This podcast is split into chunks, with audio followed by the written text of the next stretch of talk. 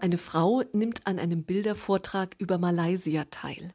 Sie erfährt von der kulturellen und religiösen Vielfalt des Landes und sieht Bilder von imposanten hinduistischen Tempeln und islamischen Moscheen. Dann erscheint auch das Foto einer kleinen, schlichten christlichen Kirche. Die Frau denkt, im Vergleich dazu ist unser Christentum ganz schön erbärmlich. Natürlich ist nicht jede Kirche ein kleines, schlichtes Holzhaus wie auf dem Foto aus Malaysia. Was die Architektur anbelangt, muss sich das Christentum nicht verstecken. Und dennoch hat die Frau in gewisser Weise recht. Im Vergleich dazu, im Vergleich zu den anderen Religionen, ist unser Christentum ganz schön erbärmlich. Denn das Christentum hat einen Hang zum Erbärmlichen, einen Zug nach unten. Denken wir nur an Weihnachten. Da feiern wir, dass Gott Mensch geworden ist, ein kleines Kind. Und als ob das nicht schon genug wäre, dieses Kind kommt auch noch in armseligen Verhältnissen zur Welt, in einem Stall. Das ist schon ein sehr bescheidener Anfang.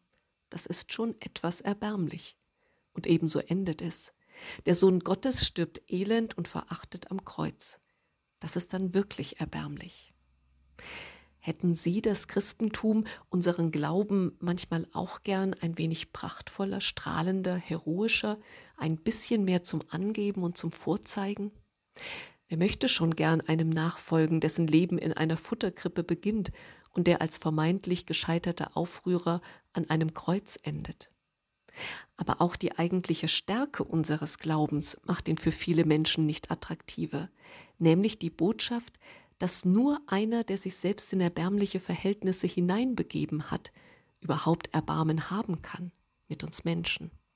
Die Botschaft, dass nur der, der selbst ganz und gar Mensch geworden ist, uns Menschen in unserer Erbärmlichkeit wirklich nahe sein kann. Doch auch diese Stärke unseres Glaubens macht ihn für viele Menschen nicht attraktiver, denn dann müsste man sich eingestehen, dass man Erbarmen braucht, dass man jemanden braucht, der einem vergibt, der einem die Last der Schuld von den Schultern nimmt und selber trägt. Das einzugestehen, fällt uns Menschen schwer. Andererseits habe ich den Eindruck, dass viele Menschen doch ein Gespür dafür haben, dass wir auf Erbarmen angewiesen sind. Allerdings treibt den heutigen Menschen eine ganz andere Frage um als noch Martin Luther. Martin Luther fragte sich, wie kriege ich einen gnädigen, sich erbarmenden Gott? Der Mensch von heute stellt sich eher die Frage, wie kriege ich einen gnädigen, sich erbarmenden Mitmenschen? Einen, der mich nicht in der Luft zerreißt, wenn ich einen Fehler gemacht habe. Einen, der meine Schwächen nicht gnadenlos und zu seinem Vorteil ausnutzt, sondern einen, der mich trotz meiner Erbärmlichkeiten als erbarmungswürdig betrachtet, der mir vergibt und mich annimmt, so wie ich bin. Ich denke allerdings, wir können keinen gnädigen Mitmenschen bekommen ohne einen gnädigen Gott. Denn ein Mensch kann nur zu einem gnädigen Mitmenschen werden, wenn er selbst Gnade erfahren hat und immer wieder neu erfährt. Der gnädige, sich erbarmende Mitmensch und der gnädige, sich erbarmende Gott, das sind die beiden Seiten einer Medaille. Der eine ist ohne den anderen nicht zu haben, der gnädige Mitmensch nicht ohne den gnädigen Gott.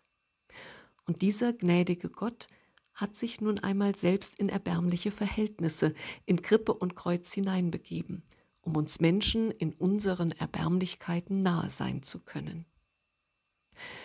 Im Vergleich dazu, im Vergleich zu den anderen Religionen ist unser Christentum ganz schön erbärmlich.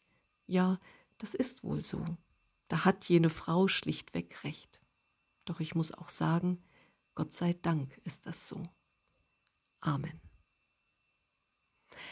Die vollständige Predigt finden Sie auf unserer Homepage im Predigtarchiv.